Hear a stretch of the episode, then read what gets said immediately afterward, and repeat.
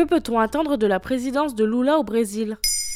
Merci d'avoir posé la question. En 2009, Barack Obama le surnommait le politicien le plus populaire du monde. Luis Inácio Lula da Silva, dit Lula, a été élu avec 50,9% des voix face au président sortant d'extrême droite, Jair Bolsonaro, malgré les accusations de corruption et un passage en prison. Le politique de gauche, né dans une famille de fermiers illettrés de la région pauvre du Nord-Est, devenu ouvrier métallurgiste, syndicaliste et figure d'opposition pendant la dictature militaire au Brésil, avait déjà été président de 2003 à 2011. Cette nouvelle élection est déterminante pour l'avenir du pays, mais aussi pour la planète. Ah bon Pour la planète carrément? Oui, tout à fait, parce que 60% de la forêt amazonienne est au Brésil. Le climato-sceptique Jair Bolsonaro a démantelé une par une toutes les protections dont elle bénéficiait. Lula doit donc agir en urgence. Les scientifiques s'inquiètent que la forêt puisse atteindre bientôt un point de non-retour si la déforestation continue. Maintenant, vous savez, a déjà diffusé un épisode consacré à l'avenir de la forêt amazonienne.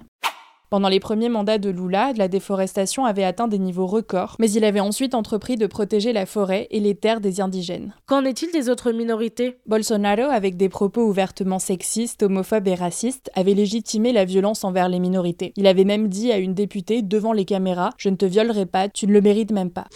Le Brésil détient le record des meurtres transphobes dans le monde et ceux des militants écologistes sont en constante augmentation. Pour beaucoup, le retour de Lula est vu comme un grand espoir pour les droits des minorités, même s'il s'est montré prudent pour essayer de récupérer une partie des évangéliques très conservateurs. Lula, qui s'était prononcé pour le droit à l'avortement, a fait marche arrière en septembre 2022. Actuellement, il est autorisé dans le pays uniquement en cas de viol, de risque pour la mère ou de malformation du fœtus. Et quel est le projet économique de Lula? Même si son programme n'est pas très précis, Lula a répété que sa priorité serait de sortir le pays de la crise économique qu'il traverse. Après le mandat de l'ultralibéral Bolsonaro, il compte taxer les riches, augmenter le salaire minimum et renforcer les programmes sociaux mis en place lors de sa première présidence, pendant laquelle 20 millions de Brésiliens étaient sortis de la pauvreté. Parmi ces programmes, la Bolsa Familia, une allocation versée aux familles à condition que les enfants soient scolarisés et vaccinés. Actuellement, le pays traverse une crise sociale importante. La faim touche 33 millions de Brésiliens, deux fois plus qu'avant la pandémie. Le pays est l'un des plus affectés par le Covid-19, avec près de 700 000 morts. Le président sortant, Jair Bolsonaro, avait continuellement désavoué les masques, la distanciation sociale et les vaccins. Donc en gros, Lula va pouvoir reprendre là où il s'était arrêté. Pas vraiment, non. Après une campagne caractérisée par les fake news et les attaques entre les deux candidats, Lula hérite d'un pays plus divisé que jamais. Il va certes bénéficier des bonnes relations avec ses voisins latino-américains, dont beaucoup sont passés à gauche ces dernières années, mais l'opposition est bien plus forte qu'il y a dix ans. Le parti libéral de Bolsonaro est la première force à la Chambre des députés, et son prédécesseur laisse à Lula une démocratie très abîmée. Ancien militaire, Bolsonaro a défendu la dictature terminée en 1985 et s'est attaqué aux journalistes, aux opposants et au système électoral informatisé brésilien, réputé très fiable. Il pourrait contester les élections et encourager des événements similaires à l'irruption des partisans de Donald Trump